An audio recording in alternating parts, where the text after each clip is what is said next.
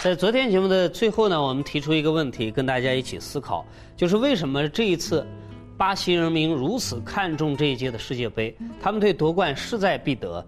呃，原因是他们觉得，假设他们能够在绿茵场上赢了这一场比赛，那么他们可以把这种主动权或者这种甚至是优越感发散到生活的方方面面，发散到政治、经济、文化、呃外交地位、国际地位。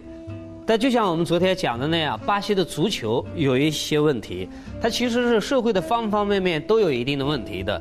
比如说，我们昨天讲，它交通非常混乱，呃，还比如说呢，它的政府部门不讲信用的问题，以及呃上上下下没有时间观念的问题，呃，还比如说呢，贫富悬殊的问题，直到今天啊，还有呃很多贫民窟以及毒品的问题。诸如此类，让我们提起来啊，多多少少都有一点皱眉头。那我今天跟大家介绍一本书啊，就是我们可以全面的、深入的去了解一下巴西这个国家。那么就是胡旭东的《去他的巴西》。胡旭东是北大外国语学院的一个讲师，他也是一个新锐诗人，江湖上人称老胡。那么他呢是，呃，有有一段时间到巴西的一个大学里面去做老师。所以他在这边生活，然后学习、工作，跟当地人交朋友。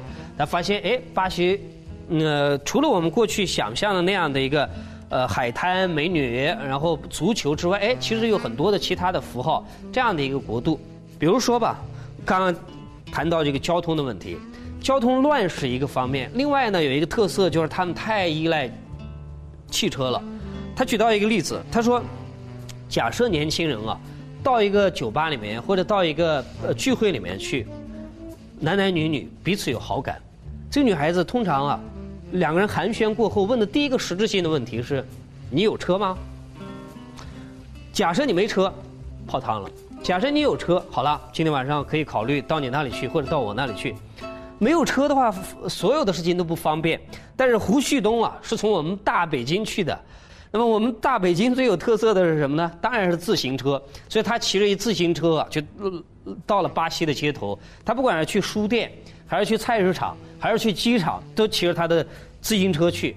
结果呢，变成了巴西呃他所生活的那个州的一道亮丽的风景线，以至于当地的电视台都来采访他，说自行车啊带领我们进入到一种全新的生活。请问你怎么样看待自行车在现代巴西的地位？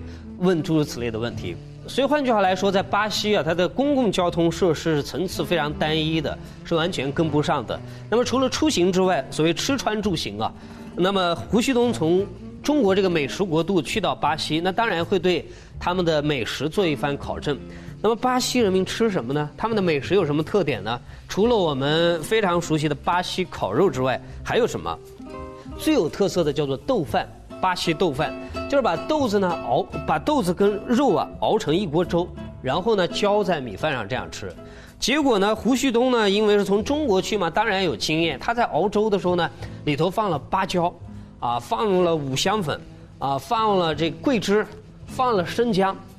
而巴西人民相信啊，生姜是壮阳的东西，所以呢，呃，胡旭东做出来的这个巴西豆饭有一种特别的。东方的味道，他们很喜欢，而且一到他那里去吃饭，就讲：“哎，我们要去吃你的壮阳菜了。”因为他们相信生姜是壮阳的。然后他们甚至于说：“呃，中国之所以人口庞大，很重要的原因可能就是因为你们吃生姜吧？”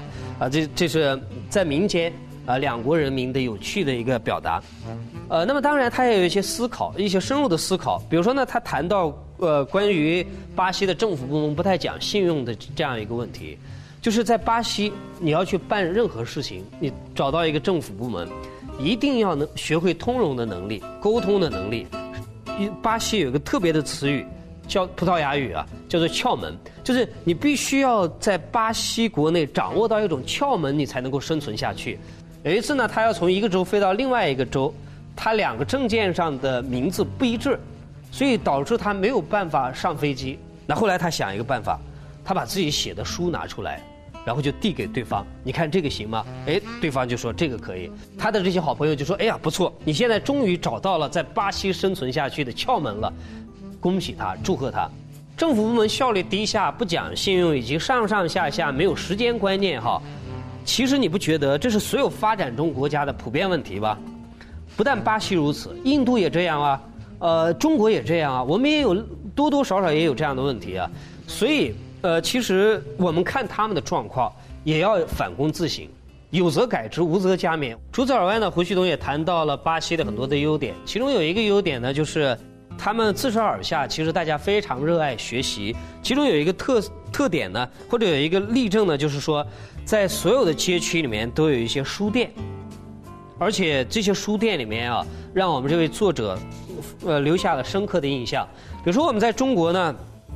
我们到一个书店里面去，卖的最多的书啊，一定是教辅书籍。换句话来说，一定是功利的，能够看到实际效果的那些书籍，对不对？我看了这个书，哎，马上可以提高我的分数。我看了这本书，马上可以解决一个问题。